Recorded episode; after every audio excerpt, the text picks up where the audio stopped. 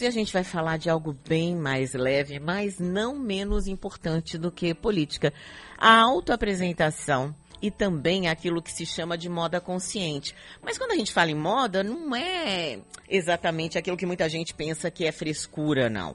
É importante a gente saber que a gente pode consumir de uma forma consciente, de uma forma também saudável. E a gente vai conversar agora com uma pessoa super especial é, que é a Alessandra Lessa. Alessandra, que é especialista em autoimagem, é uma baiana que trabalhou comigo numa, numa outra empresa, trabalhou na área de marketing, se mudou para os Estados Unidos. É, junto com o marido, com o filho, e encontrou um novo rumo de carreira, né, Ale? Bom dia, é um prazer enorme te receber aqui. Bom dia, menina. Eu posso tietar antes? Posso Pode. Que alegria e que honra. A gente Oh. trabalhou juntas, doutora. E assim, eu sempre fui sua fã. E aonde que eu podia imaginar que você um dia ia me entrevistar? Pois é, e assim, essa, essa guinada de carreira é muito interessante também, né? A gente pode se refazer em qualquer momento da vida para outros segmentos que a gente gosta, né?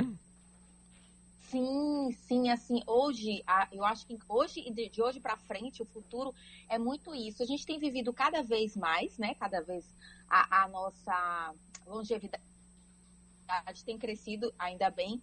Isso nos permite justamente ter novas experiências. Eu vivi muito feliz os 20 anos é, que eu atuei na área de marketing, mais de 20 até. É, mas hoje eu me vejo num outro momento onde eu posso aproveitar toda aquela experiência, todo aquele aprendizado numa outra área que também me traz prazer, até que a gente a gente tem tantas potencialidades, né, para se restringir só a uma área na vida. Então assim, eu, eu tive essa oportunidade e abracei assim com unhas e dentes, como dizem.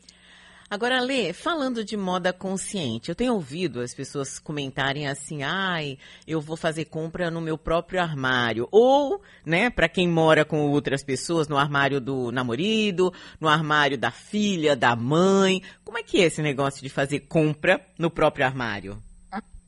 Vamos lá. Primeiro eu queria é, distinguir um pouquinho moda é, sustentável de consumo consciente, né?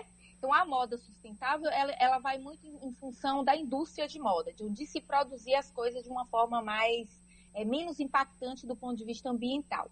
Já esse consumo de moda consciente parte de nós, consumidores, clientes, da gente pensar antes de consumir. Primeiro pensar se a gente de fato precisa daquela daquele produto, daquela roupa, daquele acessório, ou se vai ser mais um para acumular dentro do armário, se aquilo vai ter uma durabilidade ou se não é uma, uma mera tendência, você está comprando só por influência da blogueira ou da novela, que é, isso também acontece demais, né? A gente impactado o tempo todo pela publicidade e acaba sucumbindo a, a tendências que não efetivamente fazem parte do nosso estilo.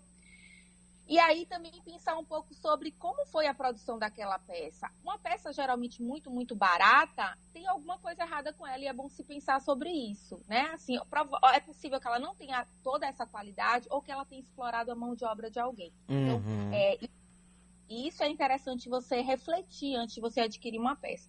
E quando a gente fala comprar no próprio armário, é justamente abrir o olhar para que aquela peça que inicialmente você comprou para usar com aquela determinada calça, ela não precisa ser usada só daquela forma. Ela tem mil e uma formas de, de ser usada. Ela pode ser usada no momento que você vai para o trabalho, no outro momento que você vai para o lazer. É só uma questão de arranjo, sabe? De como você complementa ela. De você poder baixar a formalidade de uma peça, de você aumentar a casualidade, deixar ela mais para um final de semana. E ao invés de você ficar com aquele armário limitado em termos de possibilidades de montagem de looks, você vê ali várias outras é, alternativas. E você falou bem, isso não se limita ao seu próprio armário. Você pode muito bem lançar mão de uma peça da, de roupa do filho. Eu canso de roubar as roupinhas de Guilherme. As de meu marido. Roupinhas você tá brincando, né? Porque ele é, hoje ele é enorme, né? Ai, cala a boca, menina. Hoje ele tá com 21, mas ainda dá para eu pegar uma jaqueta, dá para pegar uma camisa, fazer, amarrar. A do meu marido já não dá porque é muito grande. Mas é, dá pra gente estar tá fazendo isso. Quando, quando a gente tem alguém, não precisa. Ainda mais agora com a, com a tendência que a gente chama genderless, né? Que não tem muito essa coisa do gênero. Muitas peças transitam tranquilamente do guarda-roupa do homem para o da mulher. E eu acho que é isso mais uma oportunidade da gente fazer, otimizar as nossas as peças que a gente tem na família, dentro de casa. Eu fico sempre, Ali, com a impressão de que nessa as mulheres levam vantagem, né? Porque eu, eu não vejo, sei lá, tirando o carnaval, que, que o namorado usou uma camisa minha que é muito colorida tal. Eu não lembro dele tendo a possibilidade. Ah, sim, ele já usou uma, um, um pullover meu, assim, que é muito grande e tal. E aí ele usou também. Mas de resto, eu acho que eu uso muito mais as roupas dele. E falando nisso, tem as roupas também das pessoas que convivem com a gente, né? Durante muito tempo eu pude ir no armário da minha mãe quando eu ia a São Paulo e roubar uma blusa dela ali, que, que tem um estilo diferente do meu mas que eu adaptava ao meu estilo pessoal, né? Exato, exato. É essa essa diferença, é aprender um pouco como fazer essa adaptação. Primeiro, você entender um pouco qual é o teu estilo realmente. É muito, é bom, muito bom que você, inclusive, já saiba, ah, meu estilo é, é digamos, um, um, pouco mais moderno, né? E aí, quando você vai para o guarda-roupa de uma outra pessoa que tem um estilo mais clássico, você sabe como adaptar aquilo para que, que fique com a sua cara. Porque, é, na verdade, o que a gente sempre quer é um look novo. Não precisa ser uma roupa nova. É uhum. É um, um, um, visual diferente. E, ó, quando você aprende a fazer isso, dá um prazer tão grande é, é, exercitar essa criatividade. E você vê o resultado, nossa, como ficou bom. E eu nem precisei gastar mais com isso. É muito Outra, melhor, né? Exato. Outra sugestão que eu, que eu dou muito e que eu tenho visto crescer cada vez mais, felizmente, é, no mundo inteiro e, e, também aí no Brasil, é a gente é, consumir em lugares de é, o que a gente chama de segunda mão, que são os brechós. Uhum. Então, muito pouco descartada até com etiqueta, né? As pessoas compram, aí às vezes para uma ocasião futura e depois essa ocasião não aparece, para uma vida que elas não têm. A gente tem muito esse hábito de comprar roupas para uma vida que a gente não tem. de achar linda e falar, ah, um dia eu vou usar. É, exatamente. Está com três filhos pequenos e me compra vários saltos altos e assim, no, no, depois acaba que não aparece a, a oportunidade. Aí vai e descarta isso. Se você tem a possibilidade de adquirir isso, essa roupa já está produzida, existente no mercado, um preço ótimo e que você pode reaproveitar. Então, eu incentivo muito o consumo em brechós e tenho visto isso crescer muito aí, inclusive em Salvador. Eu, quando morava aí, há cinco anos atrás, eu já fazia uso de brechó, tanto para comprar quanto para revender. Me lembro até de um que tinha no Rio Vermelho, agora eu não lembro o nome, já vai fazer o comercial. Não, mas tem, tem ainda. E tem brechó também é, que vende pela internet. Tem alguns que estão no Instagram, tem um de São hum. Paulo, o Capricho à Toa, que eu gosto muito. É enorme, enorme. É uma loja é, que tem o que você imaginar tem.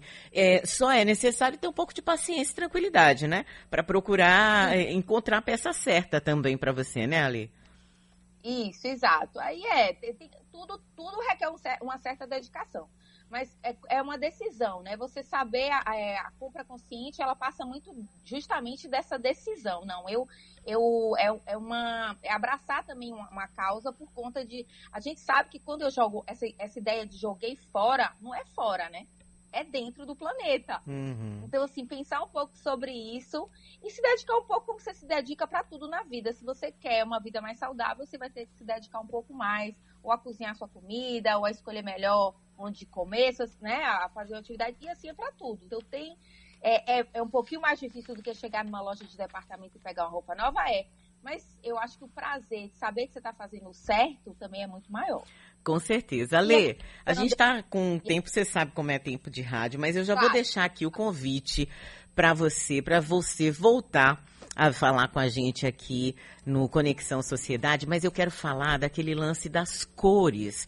Porque, gente, existem, quer dizer, não são cores, são tonalidades. Existem tonalidades que são mais é, adequadas, digamos assim, para cada cor de pele, tom de pele. É muito, é um trabalho muito interessante e eu acho que vale a pena que todo mundo conheça um pouco e que saiba, né? Receba dicas é, práticas, digamos assim, para poder se resolver em casa de uma forma bastante simples. Simples não é, né? Eu sei que é um estudo profundo tal, mas acho que dá pra gente dar umas diquinhas numa próxima vez, não dá?